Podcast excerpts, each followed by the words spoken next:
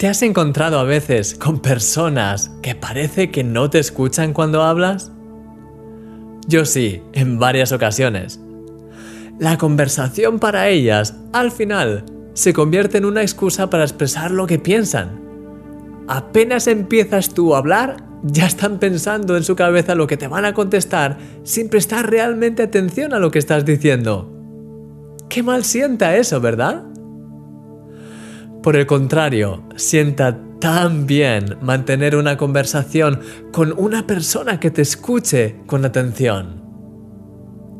Como seres humanos necesitamos sentirnos escuchados, pero a menudo ponemos más nuestra atención en hablar que en escuchar. De hecho, no sé tú, pero yo he sentido varias veces a lo largo de mi vida que como cristiano tenía que ser capaz de dar una respuesta a cualquier pregunta que me hiciesen acerca de la fe. Es cierto que en nuestro corazón tenemos que prepararnos para hablar a las personas que nos rodean acerca de Dios.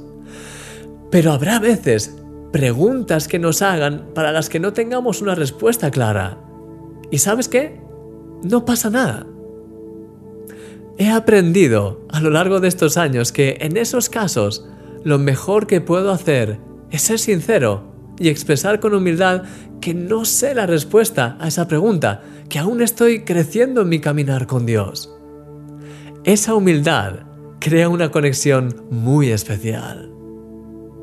La Biblia dice, por esto, mis amados hermanos, todo hombre sea pronto para oír, tardo para hablar y tardo para irarse.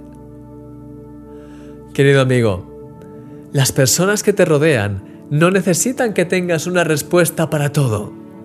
Necesitan que las escuches con atención y que seas genuino en tus respuestas. El hábito de escuchar atentamente a las personas y de hablar con humildad te ayudará a crecer a ti mismo en sabiduría y hará que seas de gran bendición para los que te rodean. Hoy, abre tus oídos y deja que el Señor hable a través de ti. Eres un milagro.